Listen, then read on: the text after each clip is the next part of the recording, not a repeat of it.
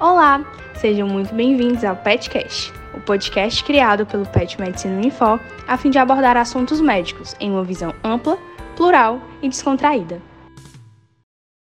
Oi, pessoal, eu sou a Patrícia Andrade, uma das apresentadoras do PetCast, e hoje teremos mais um quadro do PetCast direto ao ponto, onde vamos falar sobre câncer de mama.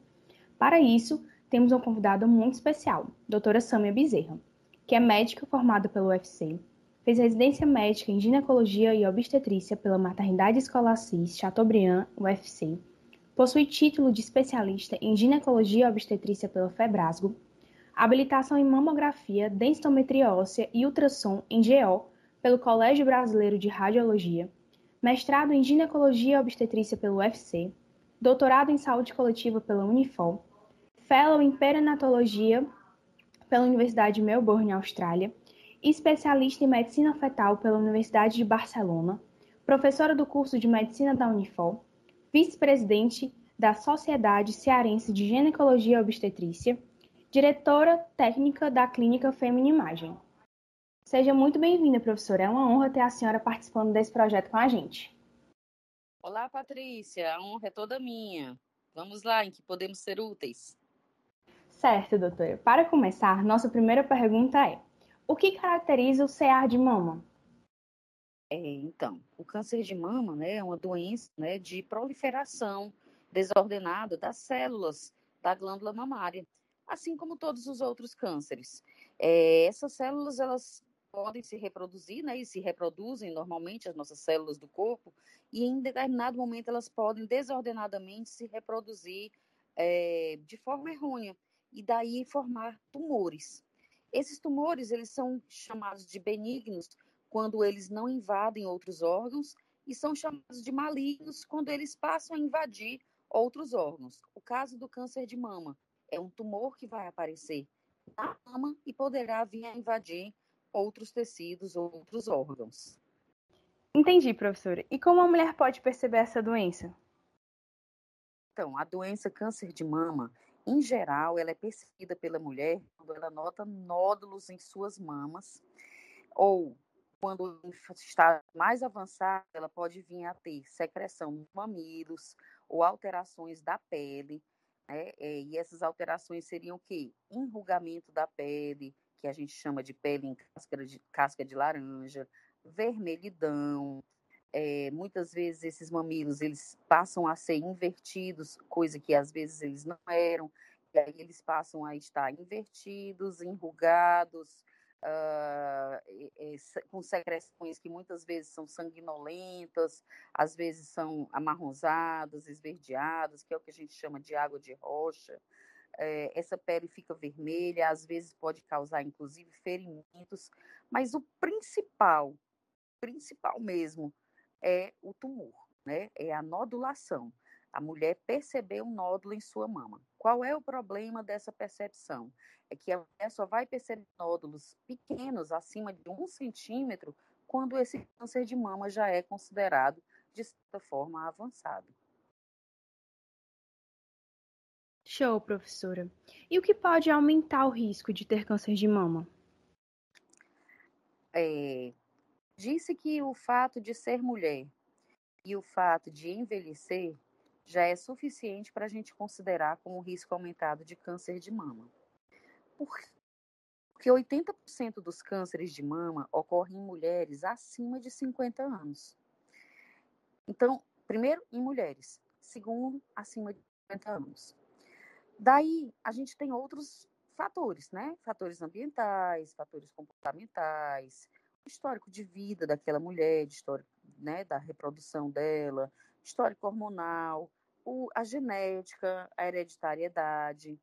Quando eu falo em fatores é, comportamentais, a gente pensa em sedentarismo, por está associado em 12% dos cânceres de mama. A gente fala em álcool, que álcool, uma dose por dia, aumenta em 13% o risco de câncer de mama.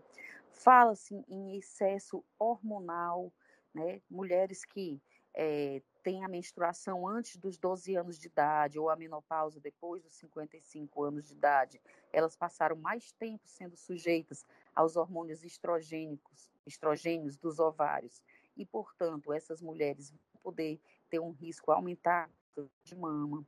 Fala-se em pílula anticoncepcional com alta dose de estrogênio, porque nós temos pílulas anticoncepcionais de todo tipo, mas as que contêm alto eh, teor de estrogênio né, podem estar realmente mais associadas ao câncer de mama. A terapia de reposição hormonal em mulheres acima de, né, que já chegaram na menopausa, quando feitas por mais de, de 15 anos, ou mulheres que passaram acima dos 65 anos de idade, utilizando terapia hormonal, pode ser risco aumentado de câncer de mama, propiciam. Né? A própria genética dessa mulher, embora que apenas 10% dos cânceres tenham origem genética, mas mesmo assim a gente precisa estar de olho nas mulheres que têm parentes de primeiro grau, seja mãe, seja irmã, ou algum, alguma pessoa com câncer de ovário na família, ou algum homem com câncer de mama na família. Esses são fatores genéticos, né, que podem é, nos levar para uma hereditariedade do câncer de mama. É, e aí essas pessoas passam a ter risco mais elevado e devem ser rastreadas mais precocemente. Mulheres obesas, Patrícia, podem ser também consideradas mulheres com maior tendência a câncer de mama. Da mesma forma, mulheres com resistência à insulina ou com dietas ricas em açúcar e em gordura animal. Então, é, existe essa série de fatores é, comportamentais, ambientais, hormonais, que podem vir a aumentar o risco de câncer de mama em uma mulher.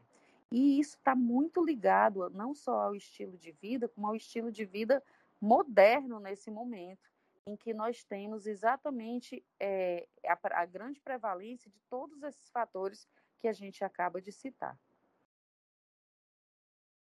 Entendi, professora. E para finalizarmos, como é o diagnóstico desse câncer?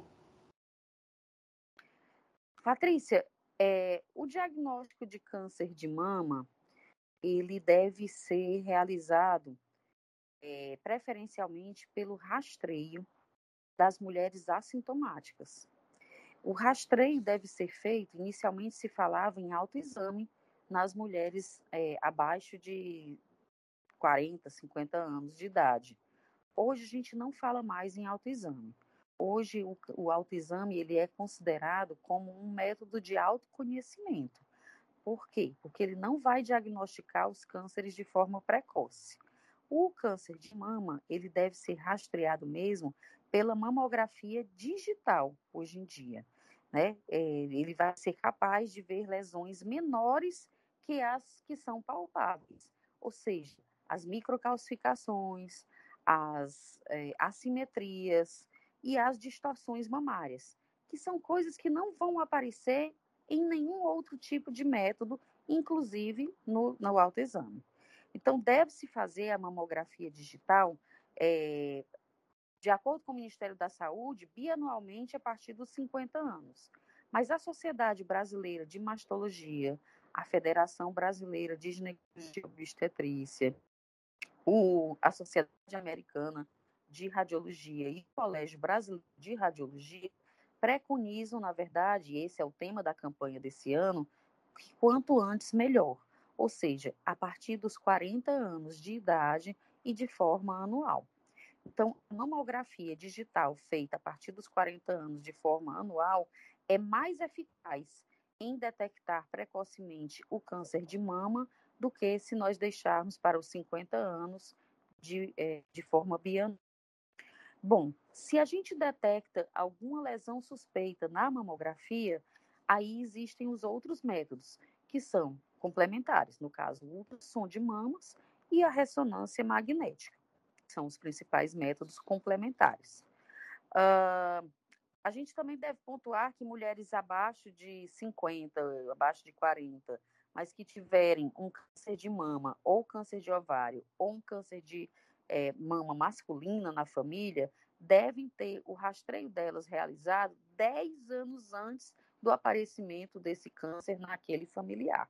Ou seja, tipo, se foi aos 45 anos que apareceu um câncer de mama ou de ovário ou de mama masculina em algum familiar daquela mulher, você vai fazer 10 anos antes, ou seja, a partir dos 35 anos.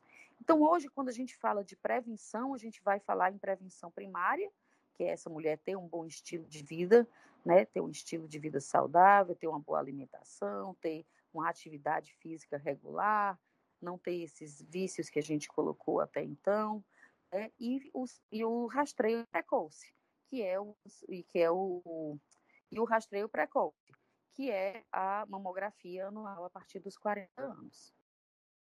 Certo. Então, doutora Sâmia, estamos chegando ao fim do nosso podcast. Você tem algum recado final para os nossos ouvintes?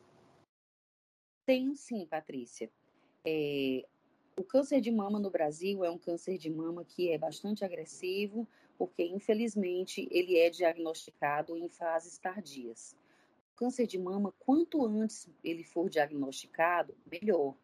Esse é o é o, a mensagem do, da Sociedade Brasileira de Mastologia, é o tema da campanha deste ano. Então, é, nós sabemos que 60% dos cânceres de mama no Brasil são diagnosticados em estágios 3 e 4, estágios mais avançados. E se nós pudéssemos reverter isso para os estágios 1 e 2, é, e termos diagnósticos mais precoces, nós teríamos mais chances de cura, de um melhor diagnóstico, é, de um diagnóstico mais precoce, levando a uma cura dessas mulheres é, com mais sucesso. Então, portanto, a mensagem que nós deixamos Quanto antes, melhor. Se puder realizar a partir dos 40 anos de forma anual, é, nós teremos melhores chances do que se fizermos após os 50 anos de forma bianual.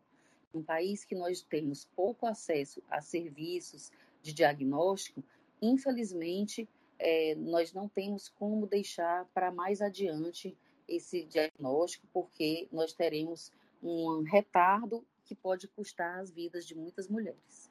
É isso. Eu agradeço a, o convite, a participação né, é, no podcast, né, porque é, a importância de estar falando hoje aqui grupo seleto de, de alunos um grande apreço e admiração. Obrigada. Muito obrigada, doutora. Nós que agradecemos. Foi um prazer enorme recebê-la. É isso, pessoal. Chegamos ao fim de mais um podcast. Não esqueça de me seguir nas redes sociais. O Instagram é petmeduniform. Até a próxima!